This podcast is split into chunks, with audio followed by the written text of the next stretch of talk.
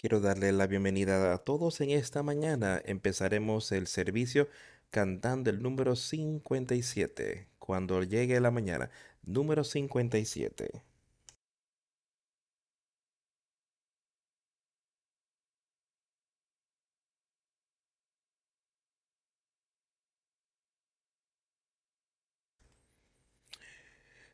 Pruebas oscuras por doquier y no podemos entender todas las maneras en que Dios nos guiará a la tierra prometida, pero Él nos guiará con su ojo y seguiremos hasta morir. Lo entenderemos todo más allá. Más allá. Cuando llegue la mañana, todos los santos de Dios rumbo al hogar, contaremos la historia de cómo hemos vencido. Lo entenderemos todo más allá. A menudo somos víctimas de las cosas que demanda la vida. Queremos refugio y alimento, colinas sedientas y tierras baldías, pero estamos confiando en el Señor y conforme a su payada. Lo entenderemos todo más allá. Más allá.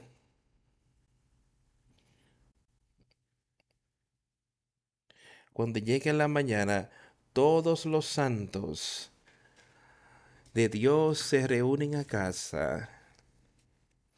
Contaremos la historia de cuando vamos a la contaremos la historia de cómo hemos vencido más allá. Tentaciones, cosas escondidas, a veces nos sorprenden y nuestros corazones son hechos sangrar por la palabra u obra de otro. Y nos preguntamos por qué la prueba cuando tratamos de hacerlo mejor, pero lo entenderemos todo más allá. Más allá. Cuando llegue la mañana, todos los santos de Dios se reúnen. Contaremos la historia de cuándo hemos vencido, lo entenderemos todo más allá.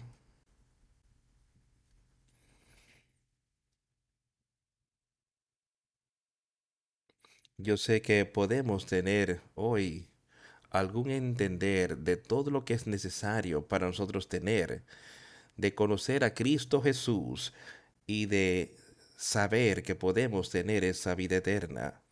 Pero hay cosas en nuestra vida que no entendemos.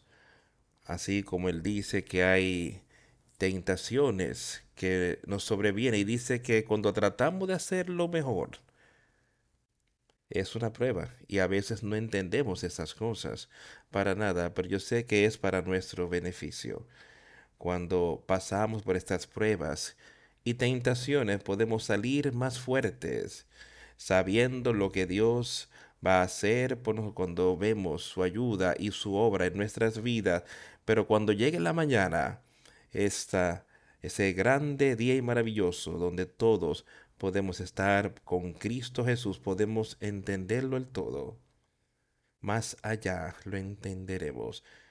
De manera que recordemos estas cosas en el día de hoy, pongamos nuestra plena fe y confianza en Jesucristo, no en nuestras obras, sino plena fe y confianza en Él, porque ahí es donde todo empieza y así es como terminará con los justos, con confianza en Cristo Jesús, porque Él vino aquí.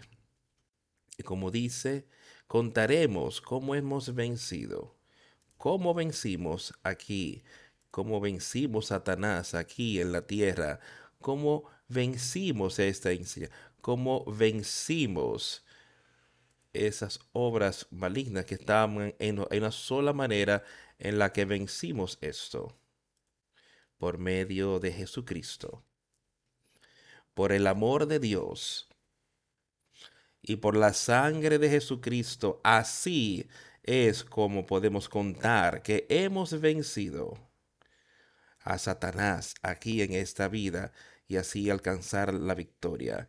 Porque Jesucristo vivió y porque Él murió y porque fue resucitado de esa tumba, no podemos alcanzar victoria y tendremos victoria. Así que tenemos esas cosas en mentes y pongamos nuestra esperanza en Él. Cuando pasamos en el día de hoy, yo creo que leeremos un poco esta mañana.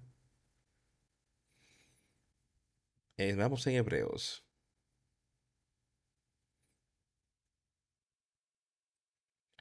Este es el cuarto capítulo de Hebreos.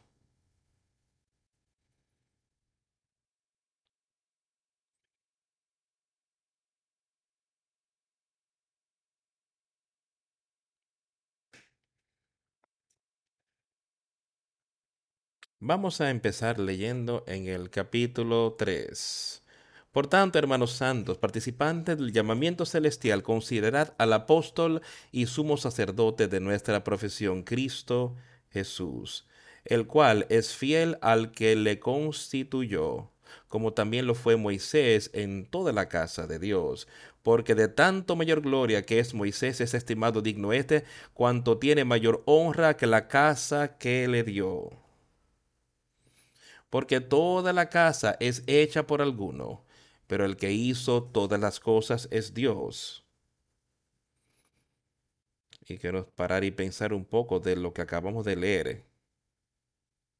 El primero dijo, hermanos santos, participantes del llamamiento celestial, considerad al apóstol y sumo sacerdote de nuestra profesión, Cristo Jesús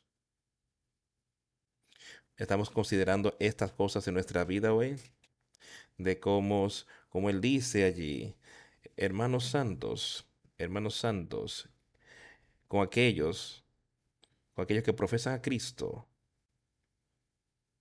quien es fiel, aquel que lo nombró, Cristo Jesús, fiel a Dios en todas las cosas, así como Moisés fue fiel en la suya, porque este hombre fue contado digno de más gloria que Jesús. Demuestre porque él era el Hijo de Dios. Él tenía el Espíritu Santo dentro de él. Él pudo vencer en todo por nosotros. Como que le había construido la casa que tenía más honra, porque cada casa, toda casa es hecha por alguno, pero el que hizo todas las cosas es Dios. Creó este mundo, te creo a ti, te creo a mí, creo todas las cosas que están en el mundo. Y todas son temporeras aquí por nosotros. Y pronto dejaremos estas cosas. Tendremos esa alma inmortal y así saber que Él es nuestro sumo sacerdote Jesucristo. Y está ahí a la diestra de Dios el Padre, para ti y para mí. Pero Cristo como Hijo sobre su propia casa, cuya casa somos nosotros y nosotros mantenemos firme hasta el fin la confianza y el gloriarnos en la esperanza. Eso es lo que quiero que todos entendamos hoy, que podemos ser parte de su reino. Pero ¿qué hace Pablo? Él anima a la gente, dice, pero Cristo como el Hijo sobre su propia casa, cuyas casas somos nosotros.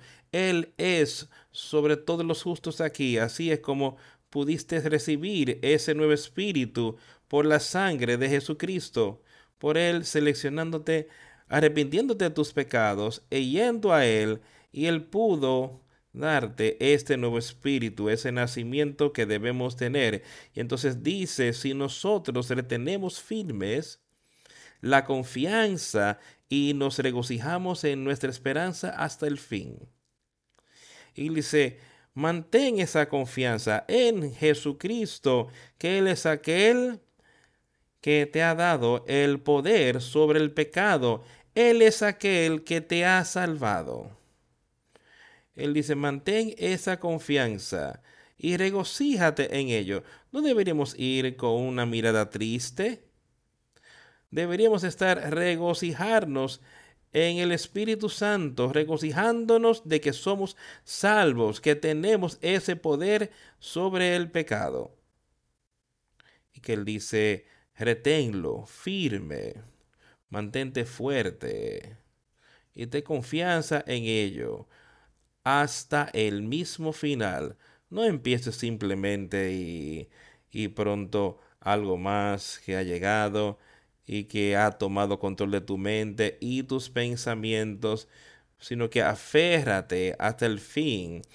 Toma, pon esto de primero antes que nada en tu vida, hasta el fin.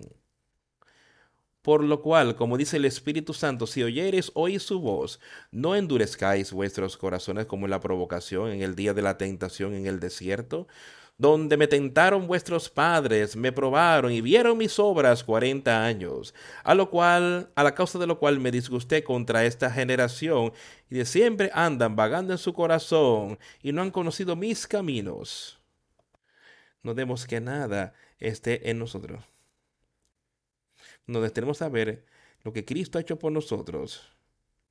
Y estas personas debieron poder ver lo que dice eso para ellos en aquel día cómo los trajo de la tierra de Egipto, cómo Él le dio victoria sobre sus enemigos. ¿Y qué ha hecho Él por Jesucristo para nosotros? Detente a pensar. Piensa en todas las cosas que Él ha hecho para ti. Quiero que pienses. Quiero que pienses sobre eso. Otra cosa con la que ha sido bendito, con la que han sido benditos todos nosotros aquí estoy hablando primeramente espiritual. Y ver las cosas naturales con las que hemos sido bendecidos tantos. Y cómo las hemos recibido, cómo las estamos utilizando. Estamos dando para la honra y la gloria de Jesucristo y Dios el Padre. No sea como estas personas que pudieron salir de esa tierra y sus enemigos destruidos, y se le dio todas estas tierras, pero todavía querían seguir dioses paganos y querían hacer cosas por sí solos en vez de confiar en Dios en aquel tiempo, en vez de seguir sus mandamientos y escuchar a Él. Y eso puede ser en nosotros. Dice, no dejes que esto venga sobre ti, no dejes que tu corazón se vuelva endurecido. Al Espíritu Santo no que se endurezca con eso. Eso fue lo que hicieron. Y me, me entristecí con esta generación. Y, todavía eran en su corazón. Y no han conocido mis caminos. Y así es con nosotros hoy. Si no lo seguimos a Él es porque somos ignorantes. Y, no, y entonces no entendemos por qué deberíamos estar siguiéndolo. Pero escucha cuidadosamente cuando seguimos leyendo aquí. Y juré, por tanto, juré, y mira, no entrarán en mi reposo. Él dice, mira, hermanos, que no haya ninguno de vosotros malo, corazón malo de incredulidad para apartarse del Dios vivo. Yo quiero que todos entendamos cuidadosamente eso. No sea como estas personas eras, y dice, mirar, pon atento a tus obras, a tu propia vida, de cómo estás confiando en Jesucristo, cuánta fe tienes en Él, lo ha puesto todo en tus manos. Y dice, mirar, que no haya en ninguno de vosotros corazón malo de incredulidad. Y es, eso es poca fe. Tenemos que tener plena fe, plena confianza y plena y creer pleno en Jesucristo, entonces nuestras obras serán sus obras y podremos alcanzar victoria en el en apartarse del Dios viviente. Jamás ni siquiera consideres estas cosas. Cuando Satanás viene y te tiente y traiga ciertas cosas a tu mente, que puedes ver que esto podría ir contra la palabra de Dios, sácalo de tu mente inmediatamente, quítalo. Mientras más rápido haces esas cosas, más poderoso, más poder tienes sobre Satanás. Mientras más rápidos lo resistes,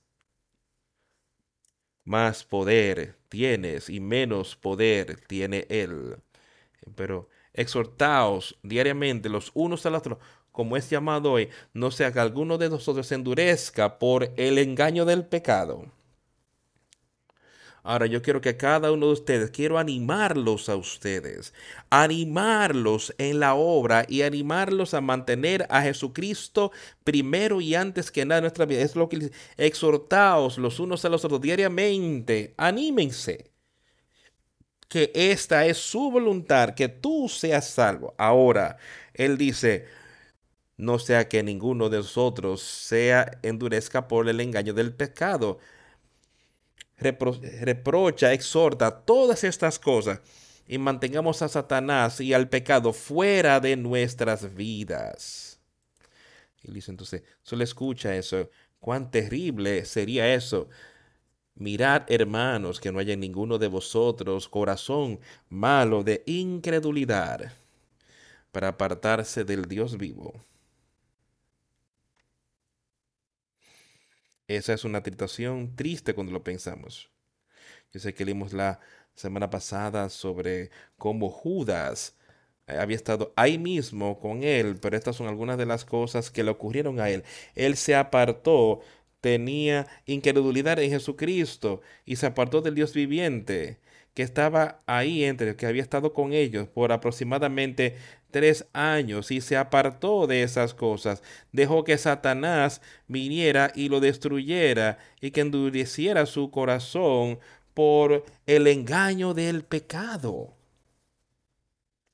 No dejes que eso nos pase a ninguno de nosotros. Mantén el pecado bajo control.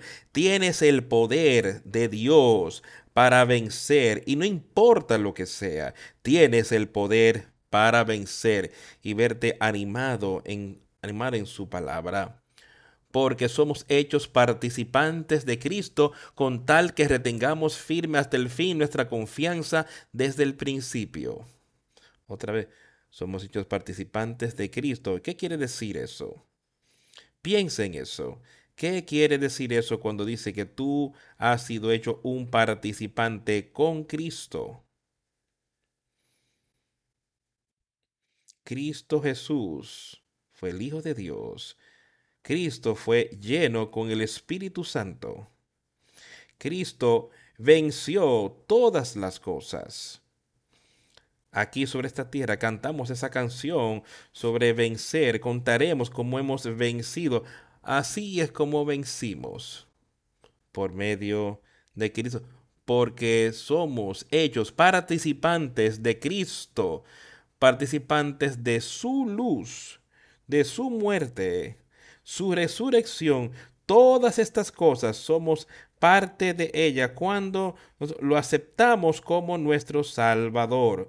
Aceptamos que todas estas cosas que tú has hecho, Cristo Jesús, ahora hemos aceptado y así somos capaces de recibir ese mismo poder si retenemos firme nuestra confianza hasta el fin. Otra vez, él dice hasta el fin. No es algo que podemos empezar y después parar y volver a ese estilo de vida mundano y esperar estar en el cielo con los justos que dice en el versículo 11, entonces, juré en mi ira si oyeres mi voz.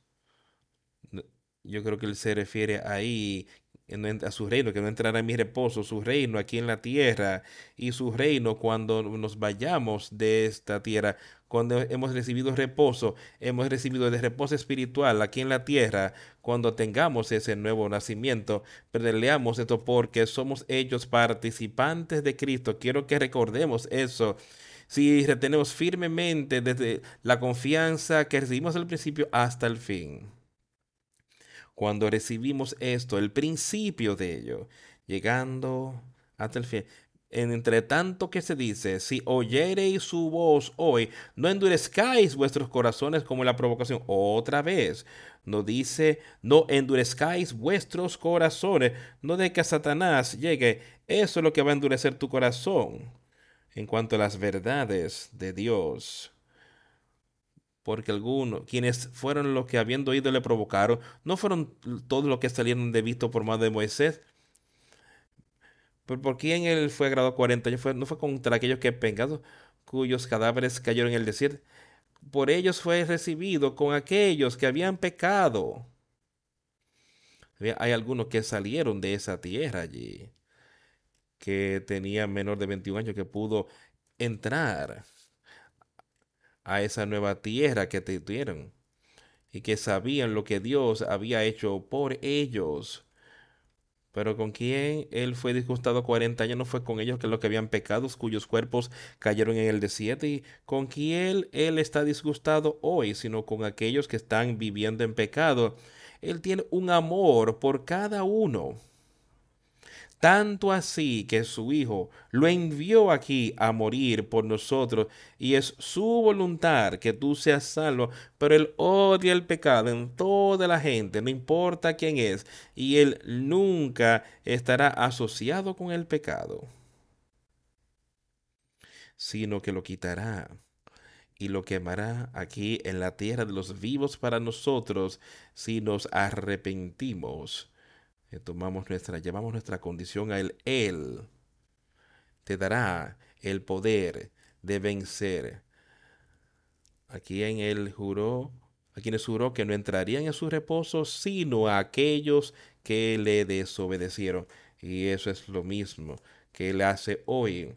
Aquellos que no podrán entrar en su reposo o entrar en su reino son aquellos que no creyeron en Jesucristo nuestro Señor. Entonces, de nosotros vemos que ellos no pudieron entrar a causa de infidelidad. Ahora, ¿en qué estamos esperando hoy? ¿Queremos ser parte de aquellos, los mismos aquí, que no estado, ejemplo que vivieron hace miles de años, quizás hace dos mil años antes de que Cristo estuviera aquí en la tierra, cómo vivieron allí y que tenían incredulidad en Dios, incredulidad que un Mesías vendría después y no siguieron los mandamientos de Dios aquel día. Y que dice él, entonces nosotros vemos que ellos no pudieron entrar a causa de su incredulidad. Yo creo que habíamos leído aquí la semana pasada sobre cómo Tomás estaba dudando y él tenía incredulidad y Cristo vino a él y le dijo, pon tus dedos en mi mano y pon tu mano en mi costado y cree.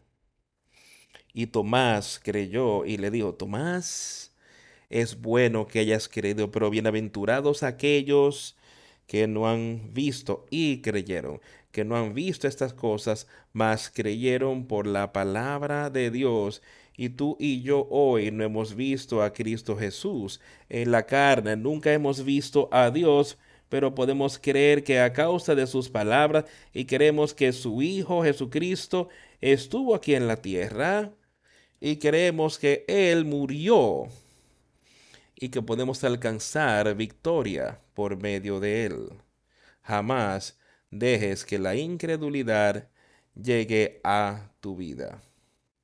Pero presta atención a sus palabras y escúchalo a él. No dejes que Satanás ponga tu mano, tu mente a pensar en otra cosa y te quedar en incredulidad, sino que vete en acuerdo total con Jesucristo y su Padre, y si estamos en acuerdo total con Él, estaremos en acuerdo total con su pueblo aquí en la tierra. No habrá división entre su pueblo aquí en la tierra. Entonces vemos que ellos no pudieron entrar debido a su incredulidad. Mantengamos nuestra fe y confianza en Él. Por tanto, Temamos pues que no sea permaneciendo aún la promesa de entrar en su reposo, alguno de vosotros parezca no haberlo alcanzado. Ahora la escritura advirtiendo a la gente con que él empezó aquí en ese versículo 3, los llamó y dijo, amados hermanos, participantes del divino llamamiento. Él estaba hablándole a personas que habían recibido el nuevo nacimiento. Le dice ahora considerar al apóstol y sumo sacerdotes de nuestra profesión, Cristo Jesús. Y aquí Él nos está diciendo, ahora, por tanto, temamos, Él lo ha dicho y nos ha dado un ejemplo de cómo la gente no creyó, cómo no siguió lo que Dios le pidió que hicieran aquel día. Están siguiendo lo que Dios les está pidiendo que hagan hoy, como Él está pidiendo que tú vivas tu vida, como Él está pidiéndote que animes a otros. Estás siguiendo sus, dice, temamos pues, temamos que, temamos que quizás podamos dejar que Satanás entre a nuestras vidas. Temamos pues, no sé, que una promesa de sed, dejar entras en su reposo, cualquiera de ustedes parecía quedarse corta, sabieron cuando yo digo temor de Satanás, tener esto en vuestras mentes, no un temor de Dios, porque sabemos que Dios está ahí y puede darnos todo el poder que necesita, pero ten el poder, el de que tú, en tu debilidad, puedes terminar siguiendo a Satanás y ves, verte engañado. Dice entonces, temamos pues. O sea, una promesa que nos está haciendo para entrar en su pero no sea que nosotros que volvemos a la casa de la que hemos salido, que dejamos que Satanás nos aleje. O sea, deja eso en tu mente. Vete animando, animados los unos a los otros. El poder de Dios pero ten pendiente que Satanás está ahí y si tú cedes, recuerda lo que él sigue diciendo. O sea, mantente hasta el fin, continúa firme hasta el fin. Él dice ahora, una promesa que se nos está dejando de entrar en su reposo. No dejes que eso te sea quitado. Yo quiero ese reposo, lo quiero aquí mientras estoy en la tierra de los vivos. Lo quiero ahora y quiero tener confianza y que puedo continuar en ello. Confianza en Jesucristo, nuestro Señor. Si alguno de ustedes parece quedarse corto no haber alcanzado, ¿qué, parece, ¿qué parecería si no alcanzamos? Porque también a nosotros se nos ha anunciado la buena nueva del Evangelio como a ellos, pero no les aprovechó el oír la palabra por no ir acompañada de fe en los que la oyeron. Ahora nos está diciendo que el Evangelio que se les enseñó el Evangelio de Dios en aquel día, dice ahora nosotros estamos siendo enseñados el Evangelio de Dios el Evangelio de Jesucristo, así como aquellos que oyeron la palabra de Dios en aquel día y no la vieron a casar oigamos la palabra hoy, pero la palabra siendo predicada, la palabra no les sirve de provecho. La palabra que se predica hoy te aprovecha espiritualmente, si no, algo está mal. No estando acompañada con fe. Tú oyes la palabra, las palabras que son verdaderas, el verdadero evangelio de Jesucristo. Entonces tienes tú la fe en Él y la confianza en Él que pudieras tener para que puedas continuar y alcanzar victoria, porque todos los que hemos entramos al reposo de la manera que dijo, por tanto juré en mi ira, no entrarán en mi reposo, aunque las obras suyas estaban acabadas desde la fundación del mundo. Dios sabe lo que tú harás y lo que yo haré. Pero Él nos ha dado toda la oportunidad para conocerle. Porque lo que hemos creído entramos en el reposo. Ese reposo espiritual, esa esperanza, esa paz, ese conocimiento que nosotros hemos sido salvos. Porque en cierto lugar, lugar dijo así del séptimo día, y reposó Dios de todas sus obras en el séptimo día. Y otra vez aquí, no entrarán en mi reposo. Por lo tanto, puesto que falta que algunos entren en él, y aquellos a quienes primero se les anunció la buena nueva no entraron por causa de desobediencia. Otra vez, determinó un día, un día Cristo estuvo aquí sobre la tierra, se determinó, y él predicó y enseñó, y algunos no entraron. ¿Por qué? Por su incredulidad. Él sigue repitiendo esto una y otra vez en las escrituras sobre la incredulidad. Estamos llenos de confianza y creer en Jesucristo. Las promesas que Él hizo, ¿sabías que Él puede y Él las cumplirá en ti? Si tú te arrepientes de tus pecados, si tú tienes plena fe, si tú lo pones todo en sus manos y confías en Él no solo parte de ellos, sino confiar en Él con todo.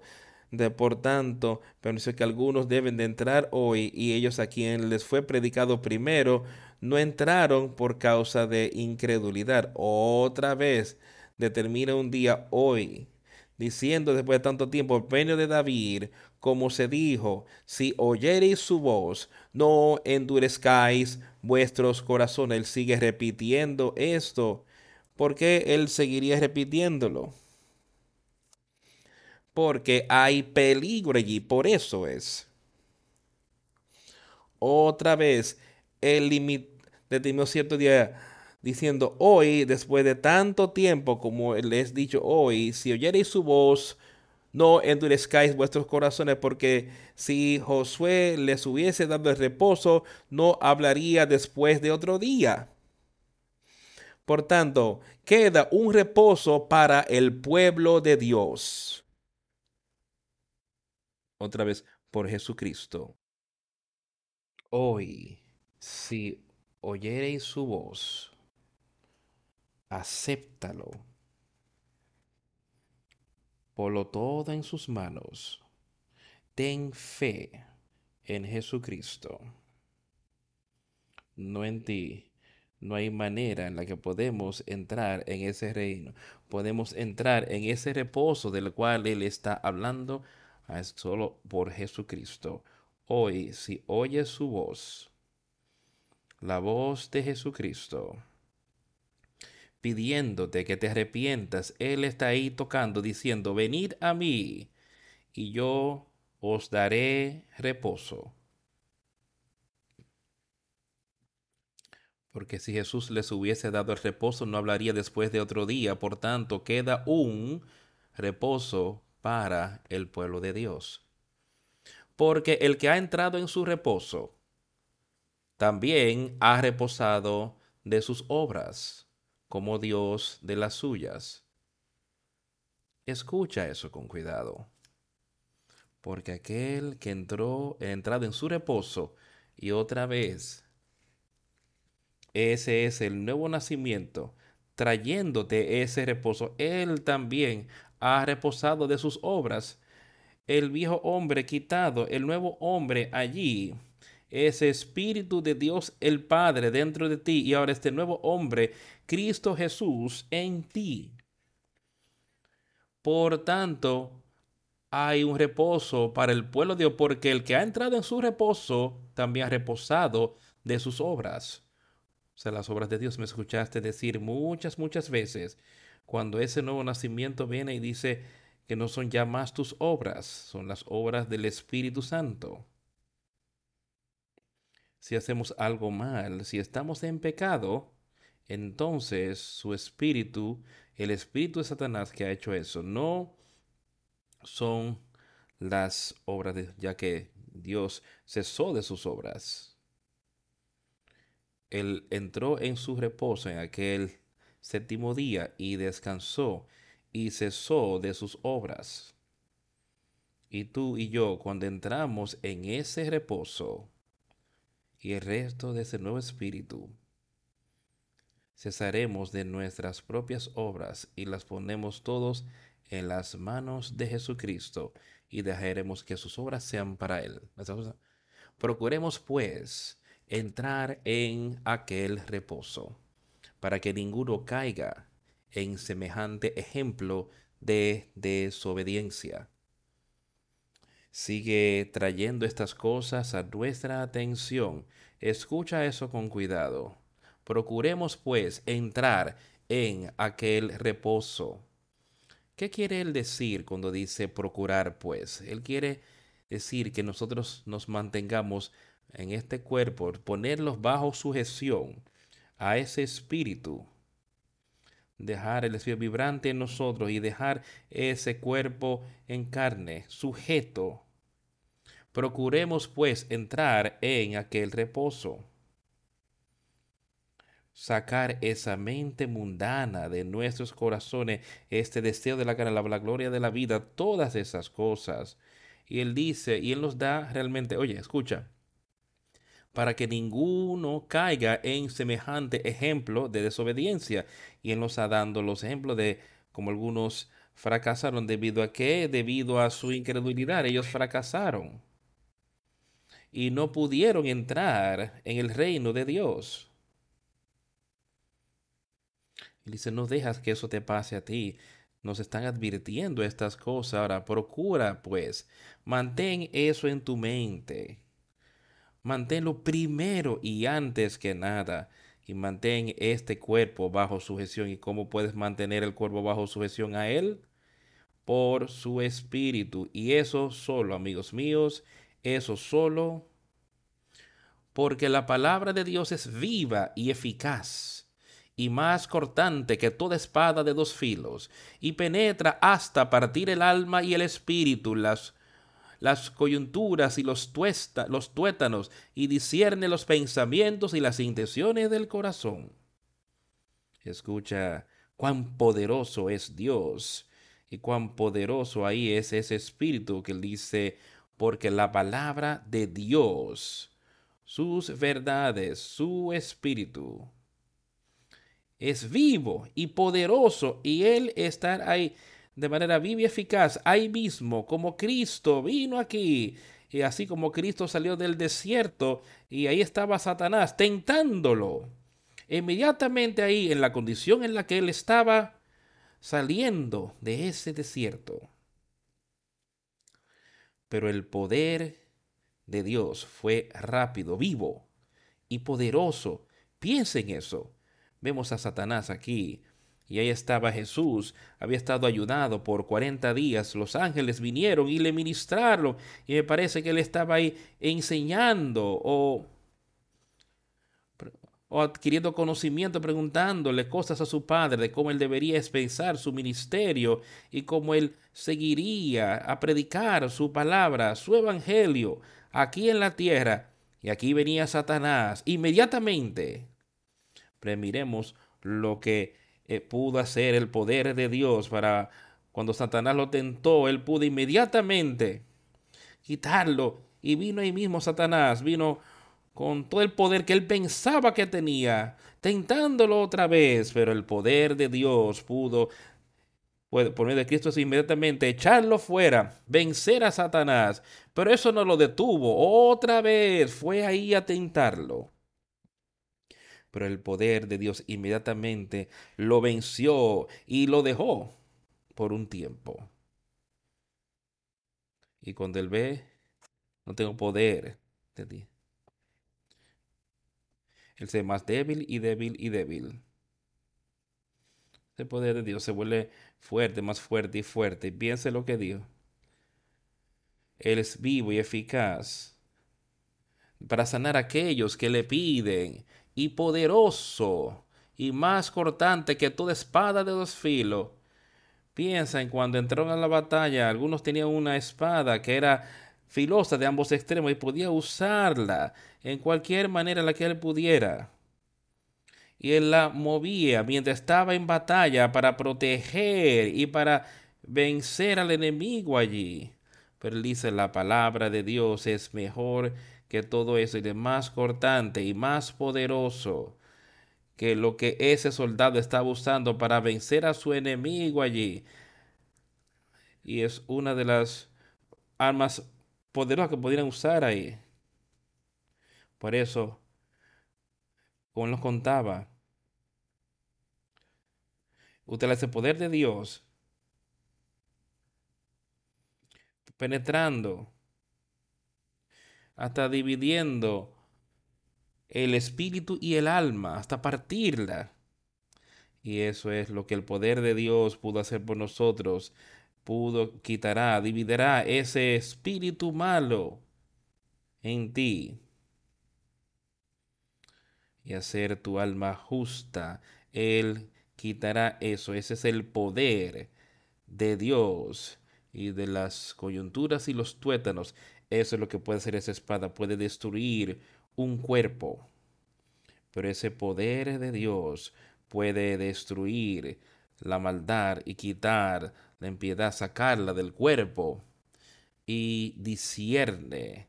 Y es discierne los pensamientos y las intenciones del corazón. Y Él sabe, conoce los pensamientos y las intenciones del corazón. Tú sabes que hablamos de esto y escucho a personas a cada rato con todas las cosas que tenemos hoy en, con los electrónicos y los teléfonos y las computadoras, todas estas cosas que tenemos que utilizamos a diario.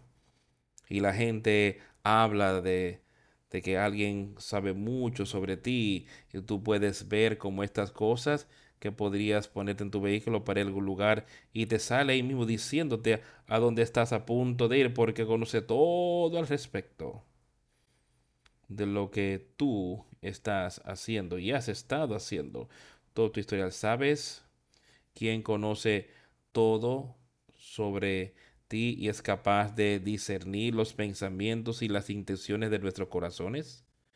Jesucristo y Dios el Padre ese teléfono y computadora sabe mucho, pero no sabe ni cerca lo que Cristo Jesús y Dios el Padre saben. Él conoce todo lo que está en los pensamientos de nuestro corazón y que saldrá de esa boca. Él dice, lo que entra en esa boca no es lo que lo contamina, sino es lo que sale del corazón.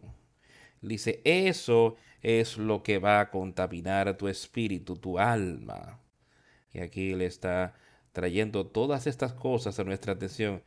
Ni hay criatura que, perdón, estaba, perdón, es el versículo 12, quiero leer, porque la palabra de Dios es viva y eficaz y más cortante que toda espada de dos filos y penetra, penetra hasta partir el alma y el espíritu, las coyunturas y los tuétanos y discierne los pensamientos y las intenciones del corazón. Él lo conoce todo. No seas temeroso. Si usamos ese poder allí otra vez, esos pensamientos y las intenciones del corazón serán quitadas y tú recibirás menos y menos. Satanás puede tentarte. Satanás puede traer cosas y ponerlas en tu mente. Tú pensarás, pero ¿de dónde vino eso? ¿Cómo es que yo tendría un pensamiento así. Pero el punto es que usa el poder ahí, que así como Jesucristo lo usó, usa ese poder para sacarlo inmediatamente. Satanás, salte. Ponte detrás de mí. Eso es lo que Cristo dijo. Ponte detrás de mí. Quítate delante de mí. Y eso es lo que tú puedes decirle a Él hoy y esos pensamientos entonces se van inmediatamente. Es viva. Recuerda lo que él dice. El poder de Dios, la palabra de Dios es viva y eficaz.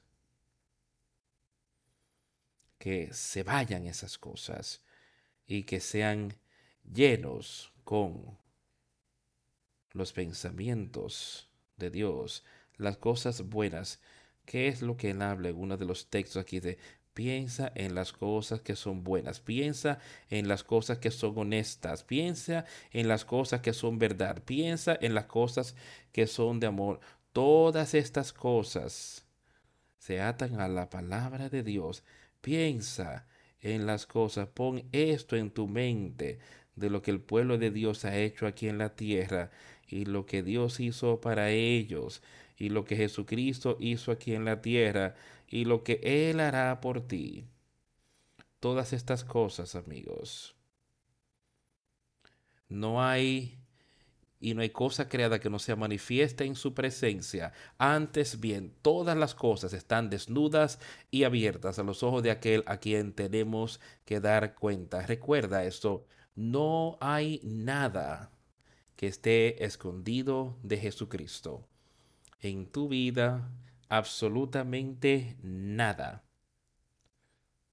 Ahora tú puedes, tus pecados pueden ser quitados y hablamos de esto con mucha frecuencia, de cómo ellos pueden ser cubiertos. Tú puedes ser vestido con ese nuevo espíritu, quitado, a donde entonces tú podrás estar delante de él, vestido con esa ropa blanca, con el Espíritu Santo que evitará que tú estés ahí con tus pecados expuestos. Él dice aquí, ni hay cosa creada que no esté manifiesta en su presencia, y cada una de nuestras obras serán manifiestas en la presencia de Dios y Jesucristo.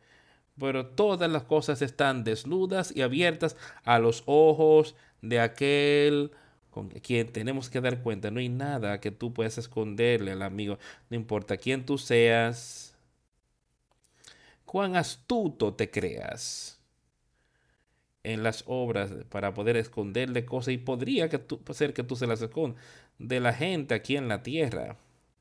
Y estoy seguro que estas son cosas que ocurren a cada rato en todo el mundo, que hay gente tratando de engañar a otras personas en pensar que yo soy bueno, pero haciendo otras cosas. Hay personas que en matrimonios en todo el mundo hoy y lo que harán es que irán y romperán ese pacto que tienen, siendo engañosos, tratando de esconderle estas cosas a su pareja, quien sea eso es solo un ejemplo de algunas de las cosas que tú puedes ver de cómo eh, pueden ser engañosas en ese sentido, pero viene la luz muchas veces, a veces podría nunca salir a la luz.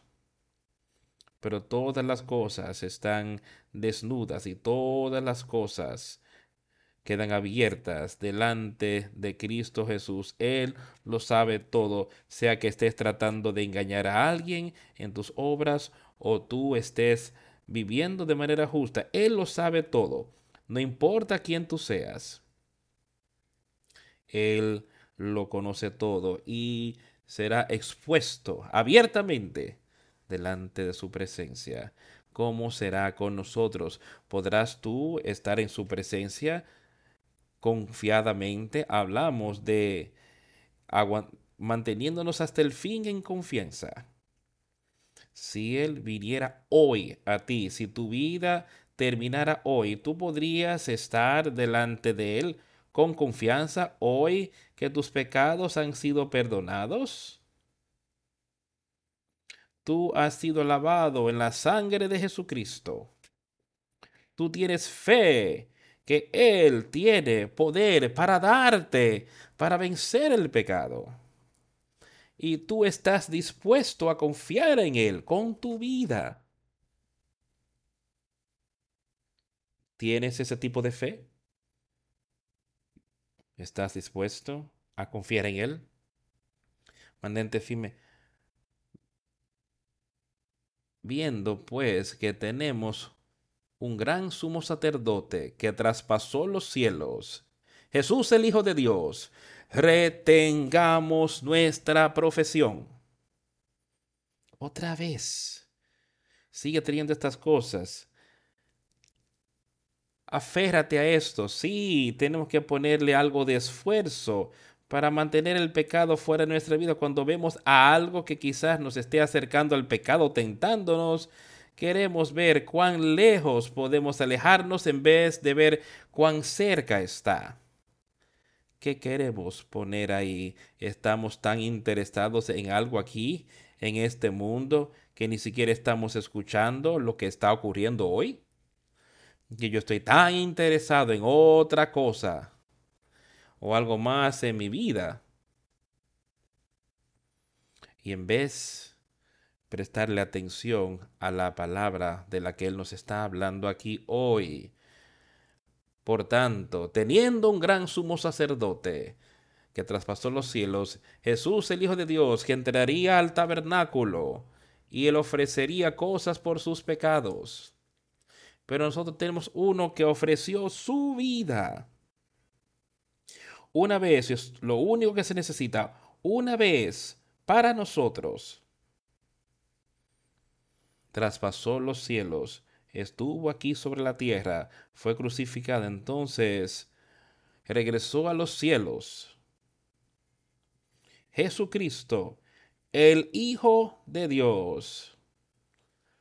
Por tanto, detengamos nuestra profesión de conocerle a Él y expresar plena fe en Él. Porque no tenemos un sumo sacerdote que puede tocarlo con los sentidos de nuestras enfermedades, sino que en todos los puntos fue tentado como nosotros, aún así sin pecado. Lo mencionamos varias veces de lo que Cristo hizo, porque Él vino. ¿Alguna vez has pensado de por qué Él vino aquí? Él vino aquí para que tú y yo pudiésemos tener vida eterna. Pero ¿cuál fue su misión aquí en la tierra? Su misión fue de vencer a Satanás en un cuerpo como el que tú y yo tenemos. Por eso fue que Dios lo envió aquí, para vencer todo esto. Y al hacer estas cosas, Él tuvo que pasar todas las tentaciones. No hay nada, dice aquí, pero que en todos los puntos fue tentado como nosotros, pero sin pecados. No hay nada que tú y yo en lo que podamos seramos tentados, sino en lo que Jesús atravesó. Y por eso es que Él tuvo que atravesar esa crucifixión también. Que Él tuvo que pasar por la muerte más terrible que se puede imponer sobre un hombre.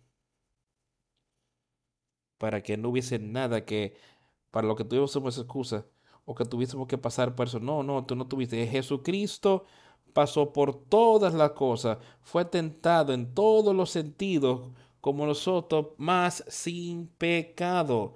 Él nunca se dio al pecado. Ahora, Él dice, por tanto, acerquémonos confiadamente al trono de la gracia para alcanzar misericordia y hallar gracia para el oportuno socorro. Hermanos, hermanas, amigos, esa es una de las cosas que más ánimo nos puede dar. Leamos estos últimos dos versículos otra vez, porque no tenemos un sumo sacerdote que no pueda compadecerse de nuestras debilidades. Tenemos este sumo sacerdote que está ahí a quien podemos recurrir, al cual podemos comunicarnos, podemos orar, dice, orar al Padre en mi nombre. Yo estoy ahí por ti. Pedir y recibiréis. Dice ahora, tú, tú puedes oír, Él puede oírte y Él te oirá. él fue tentado igual que tú lo eres y venció. Ahora, él nos está diciendo lo que deberíamos estar haciendo. Dice, por tanto, acerquémonos confiadamente ante el trono de la gracia. Y como yo veo eso, eso significa para no del venir osadamente, confiadamente, con Satanás ahí tratando de desalentarte. Ven confiadamente al, al trono de la gracia, a Dios el Padre, sabiendo que sí, tú hiciste una promesa para mí y yo espero recibirla. Eso es de lo que Él está hablando, veniéndose con plena confianza, que tú puedes recibirlo, no venir de con una actitud de, bueno, yo no sé si podré recibir esto, no, yo lo intentaré. Eso no es lo que le está diciendo para nada. Él está diciendo, ven confiadamente al trono de la clase, pídeselo. Él dice, pedir y recibiréis, querer que lo recibirán y lo recibirán. Eso es de lo que Él está hablando y confiadamente ven a Dios el Padre por Jesucristo, sabiendo que sí, tú prometiste esto, sí lo estoy pidiendo y sí puedo recibirlo y yo lo he recibido. Eso es de lo que Él está hablando aquí. Y esto es, lo, esto es lo que sigue diciendo. Y nos dice cuando venimos ahí y recibimos eso, que nosotros podamos obtener, alcanzar misericordia misericordia de Dios. No como estas otras personas que no podrán recibir esa misericordia de Dios debido a su incredulidad, pero si tenemos esa plena fe en Él y confianza, podemos obtener la misericordia que Dios tiene para mantener su ira, evitar que su ira nos destruya y que nos eche al infierno y hallar gracia para el oportuno socorro. ¿Y qué quiere decir eso? Gracia para el oportuno socorro, el poder de Dios, en el poder de Dios para el oportuno socorro, para ayudarte en toda situación, en el tiempo de necesidad. Eso es todos los días. Eso es lo que Cristo Jesús hizo, dependiendo fue la gracia de Dios para acompañarlo durante esta vida y así él pudo vencer en cada situación. Eso es lo que Él nos está diciendo. Acerquémonos pues confiadamente al trono de la gracia, el trono de Dios, el poder de Dios, que podamos así alcanzar misericordia. Yo quiero misericordia. Yo amo la misericordia. Yo quiero poder tener misericordia para darle eso a la gente. Piensa en eso. Tú podrías ver a alguien que ha cometido, de cometido algo terrible contra ti y lo ven y vienen a ti y piden disculpa fuertemente y tú puedes ver que están siendo sinceros. Tú quisieras sencillamente continuar diciéndoles, vete, quítate de mi vida. Yo no acepto eso. Eso no es la manera de Dios cuando vemos que estamos en esa condición, estamos perdidos. Y el infierno está justo delante de nosotros, pero podemos recurrir a Él. Y Dios ve que, que nuestro corazón estamos quebrantados y que profusamente estamos proclamando. Yo tengo quebrantamiento y tengo pecado y que necesitamos ayuda de Él. Perdona nuestros pecados, arrepintiéndonos de nuestros pecados. Ahí alcanzamos esa misericordia. Quisiéramos extenderle esa misericordia a alguien que se acercara a nosotros. Yo quisiera poder decirle, sí, yo acepto tu disculpa. Y sigamos y poniendo eso ya detrás y seamos amigos y sigamos adelante. Y eso es lo que es hallar la gracia para el oportuno socorro si la necesitamos todos los días. No hay un solo día que pase donde no necesitemos la gracia de Dios. Ahí en nuestras vidas, ni un solo día, siempre la necesitamos. Tenemos que tenerla. No podemos pasarlo solos. Pongamos nuestra fe ahí y confiemos en Él, porque cada sumo sacerdote tomado entre los hombres, ordenado entre los hombres en cosas que tienen que ver con Dios, para que presente ofrendas y sacrificios por los pecados. ¿Quién puede tener compasión sobre los ignorantes y extraviados? Puesto que Él también está rodeado de debilidad. Y por causa de ella debe ofrecer por los pecados, tanto por sí mismo como también por el pueblo. Y eso era lo que el sumo sacerdote hacía en esos tiempos. Y nadie toma para sí esta honra, sino el que es llamado por Dios como lo fue Aarón. Así tampoco Cristo se glorificó a sí mismo haciéndose sumo sacerdote, sino el que le dijo, tú eres mi hijo, yo he engendrado hoy. Dios fue aquel que lo hizo sumo sacerdote ahí. El sumo sacerdote bajo la ley, como mencioné anteriormente, él fue y ofreció estas cosas por sus pecados y por otros. Jesucristo ofreció su cuerpo por tus pecados, no por los suyos, sino por tus pecados. Por eso fue que él ofreció su vida Mira cuál amor. Mira lo que Él hizo por nosotros. No volvamos atrás. No dejemos que Satanás nos robe el momento. No estemos en incredulidad, sino que estemos en plena fe, plena credulidad en todo lo que hacemos. Vayamos ahora. Quiero leer unos pocos versículos aquí en segunda a Pedro.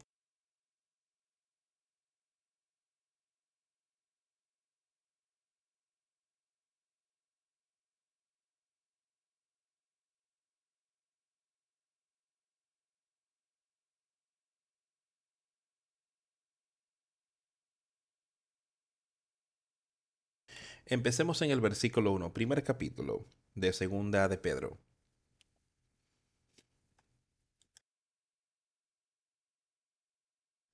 Simón Pedro, siervo y apóstol de Jesucristo, a los que habéis alcanzado por la justicia de nuestro Dios y Salvador Jesucristo, una fe igualmente preciosa que la nuestra. Otra vez, hablando, dice aquí, aquellos que han obtenido una fe igualmente preciosa que la nuestra por la justicia de nuestro Dios y Salvador Jesucristo. Él no la puso nada de esto sobre sí mismo. Él dice, Él ha podido recibir eso y recibir esa preciosa fe por Cristo Jesús. Gracia y paz os sean multiplicadas en el conocimiento de Dios y de nuestro Señor Jesús. Otra vez nos está hablando de esa paz. Ese reposo sea multiplicado a ustedes por el conocimiento de Dios y de nuestro Señor Jesús. Otra vez, ¿de dónde viene? No viene del hombre, viene de Dios y Jesús nuestro Señor. Deberíamos estar rogando y pidiendo todos los días por sabiduría y conocimiento espiritual, amigos míos, de Dios el Padre. Conforme a su como todas las cosas que y las piedades nos han sido dadas por su divino poder, mediante el conocimiento de aquel que nos llamó por su gloria y excelencia adquiriendo ese conocimiento, aquel que nos ha llamado cuando nos arrepentimos, nos llama para recibir ese nuevo nacimiento,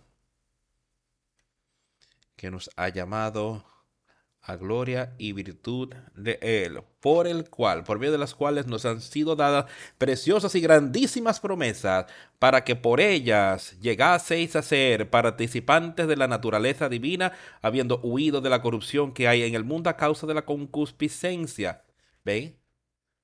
El mismo tipo de instrucciones, el mismo tipo de exhortaciones hay, por el cual nos son dadas promesas grandísimas y preciosas que para que por ellas se llegases a ser participantes de la naturaleza divina, esa naturaleza divina de Dios, habiendo huido de la corrupción que está en este mundo por la concupiscencia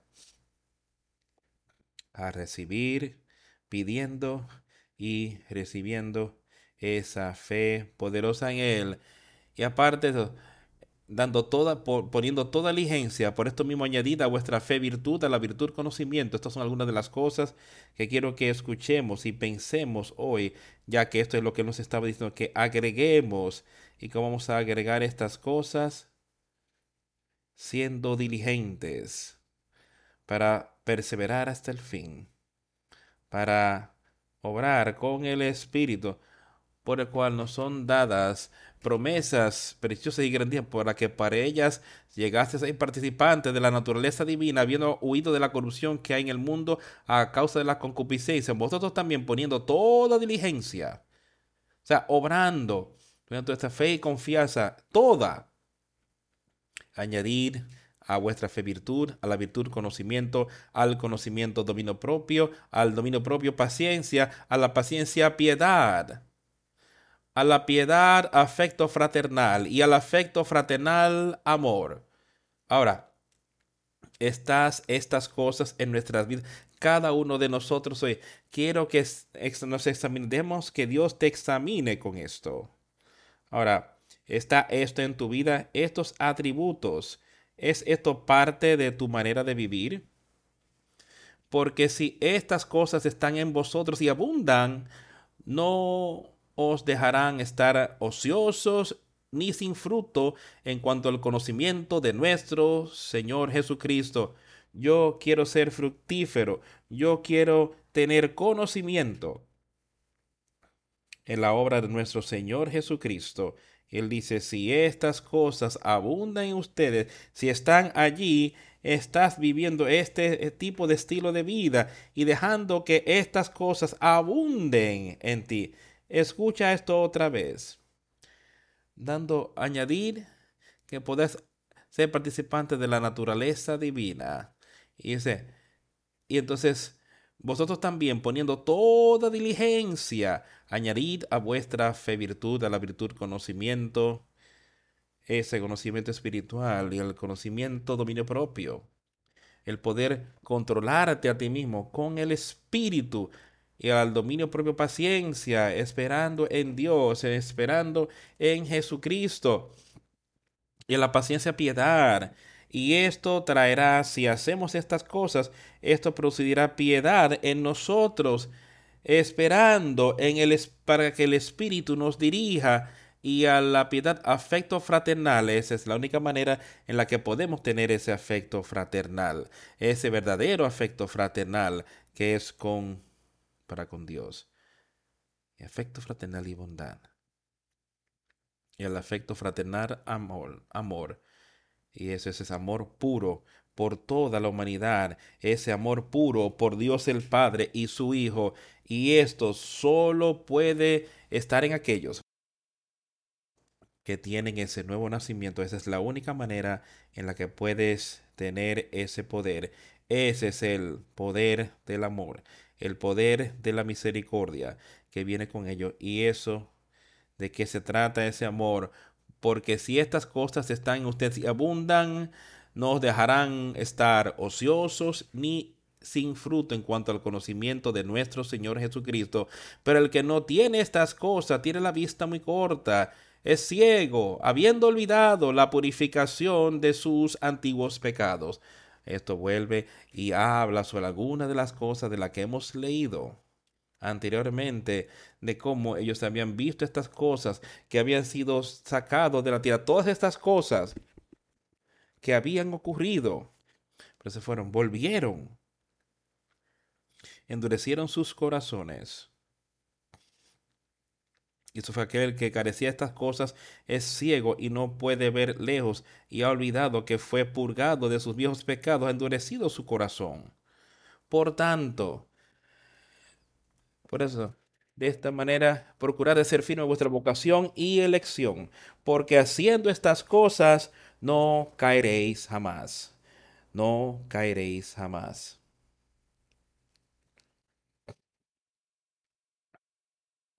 procurar hacer firme vuestra vocación y elección. ¿Qué le está diciendo ahí? No te des por vencido y no dejes que Satanás te diga que no hay oportunidad, que no hay oportunidad para ti. Y dice, asegura tu vocación y elección. ¿Cómo podemos hacer eso? Por Cristo Jesús. Fe en Él, poniéndolo en sus manos. Así es como haciendo que nuestro llamamiento y vuestra vocación al Espíritu Santo segura. porque si hacéis estas cosas, nunca estaré, nunca caeréis. ¿Sabes cuándo es que caemos? Cuando no seguimos sus guías. Ahí es donde cuando caemos.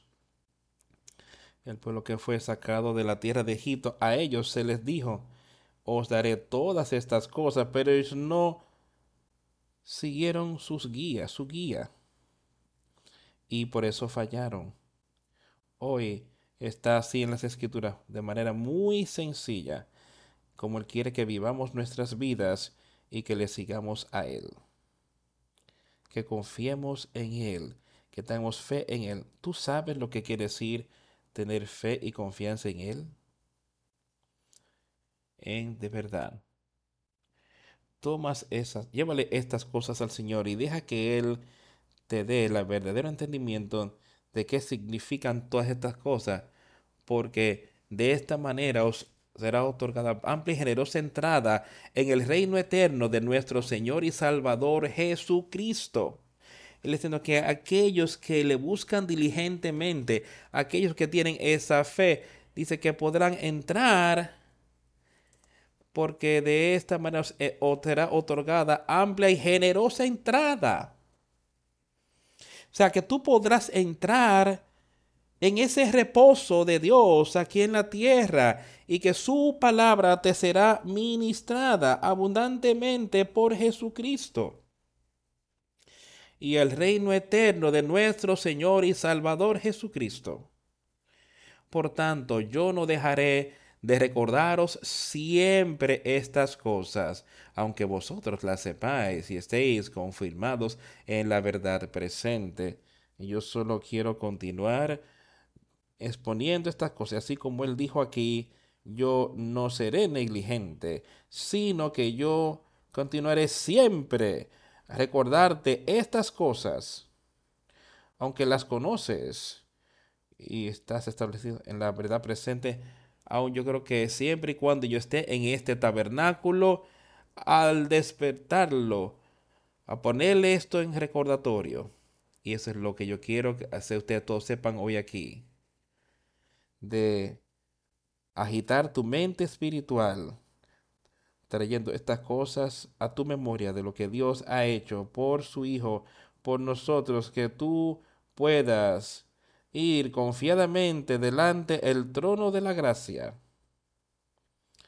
y poder recibir de lo que le está hablando aquí, recibir abundantemente en ese reino eterno de Dios el Padre y Jesucristo.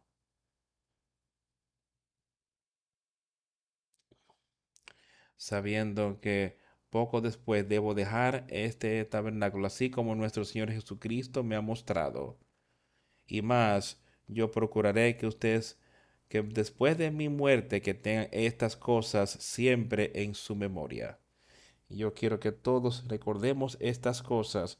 Pedro dejó estas palabras para que nosotros las leyéramos y nos viéramos exhortados, traerlas a nuestra atención. El escritor a los hebreos murió, por él dejó estas cosas de las cuales podemos leer y traerlas a nuestra atención, que podemos ser exhortados también hoy, porque no hemos seguido ni fábulas, hemos dado a conocer el poder de, de nuestro Señor Jesucristo y fuimos testigos oculares de su majestad. Ahora el mismo Pedro había visto estas cosas y os estoy diciendo que no hemos seguido ninguna fábula artificiosa cuando hemos, los hemos dado a conocer las verdades de Dios hoy. Estas son sus verdades. Esto no es algo que el hombre inventó. No es algo que yo simplemente te estoy diciendo, sino que estas son las verdades de Dios. Y te estoy diciendo sobre el poder y la venida de nuestro Señor Jesucristo yo sé que yo he sido un testigo, no un testigo ocular, si yo sé que yo he sido un testigo de ese poder. Yo quiero que tú lo entiendas, yo quiero que tú estés en la capacidad de recibir esto y ser testigo de ello también, que tan todos podemos tener vida eterna por medio de Jesucristo Ven confiadamente delante del trono y ponerle las manos y tú recibirás venir en las manos de Jesucristo y recibirás.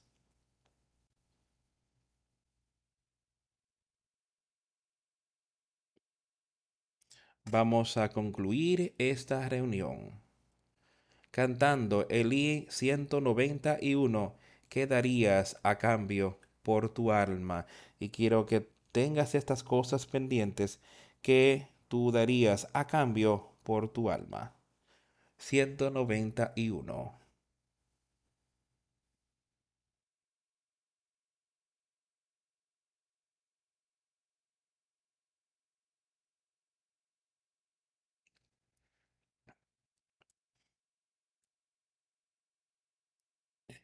Hermano, que estás lejos del Salvador hoy, arriesgando tu alma, tu alma por las cosas que perecen.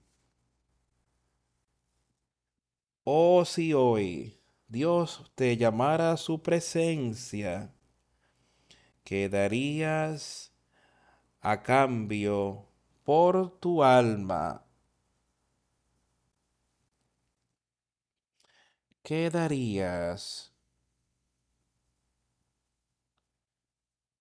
¿Qué tú darías? ¿Qué tú darías? Darías a cambio de tu alma. Oh, si hoy te fuera a llamar Dios a su presencia, que tú darías a cambio por tu alma. La misericordia te está llamando. ¿Por qué no escuchas? ¿Por qué el Salvador ha de rogar con tanta bondad? No arriesgues tu alma, porque ciertamente es preciosa. Que tú darías a cambio por tu alma, que tú darías, que tú darías a cambio que tú darías a cambio por tu alma. Oh, si hoy el Señor te llamara a su presencia, ¿qué tú darías a cambio por tu alma? Mas que el oro y la plata sobre la tierra, más que todas las joyas vale tu espíritu. Dios el Creador le ha dado en nacimiento que tú darías a cambio por tu alma.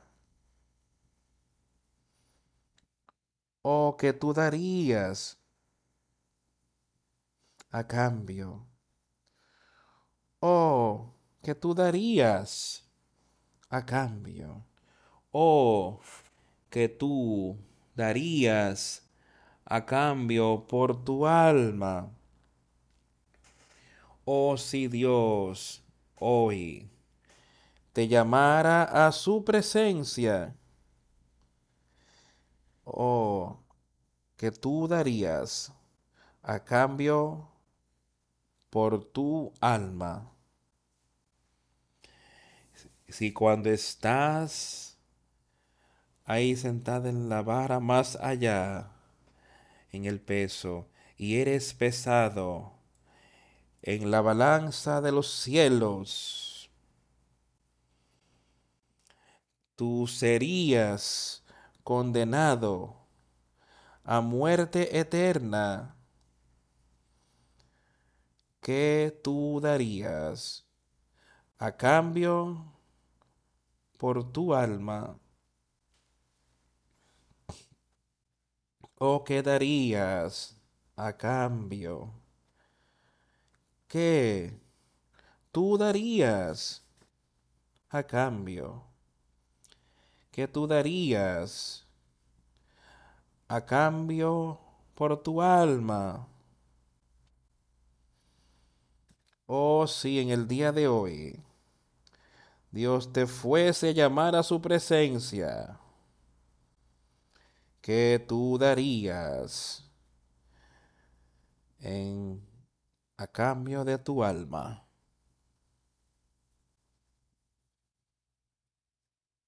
Yo quiero que todos entendamos y pensemos en esto. La misericordia te llama. ¿Por qué no escuchas? ¿Qué tú darías a cambio por tu alma? Son unos pocos días aquí en la tierra. Lo que sea que pudiéramos poner primero antes de Él. Él dice que vale tu espíritu es más que todas las joyas y el, y el oro que vale tu alma. ¿Qué tú darías a cambio? Cristo dio su vida a cambio por tus pecados. Su amor está ahí su mano está extendida a ti. Arrepiéntense de sus pecados y vivan conforme a su palabra, y no caeremos. Oremos. A Cristo Jesús nuestro Señor. Gracias por todo lo que has hecho. Por, gracias por las muchas bendiciones que hemos recibido y rogamos por que nos guíes en estos días venideros que podamos animar a alguien y mostrar cómo podemos promover a tu reino aquí en la tierra, cómo podemos ayudar a otros y ser uno contigo. Dios sé con aquellos que tienen dificultad en el día de hoy, aquellos que quizás han perdido, se han desviado del camino que nunca lo han conocido muéstrales cómo tú, tu Hijo, vencieron. Y como nosotros podemos vencer poniéndolo nuestra fe y confianza en ti. Así que te pedimos otra vez que nos muestres cómo usar las cosas que has confiado en nuestras manos para ayudar a otros aquí en la tierra y para promover tu reino en el nombre de Jesús hemos orado. Amén.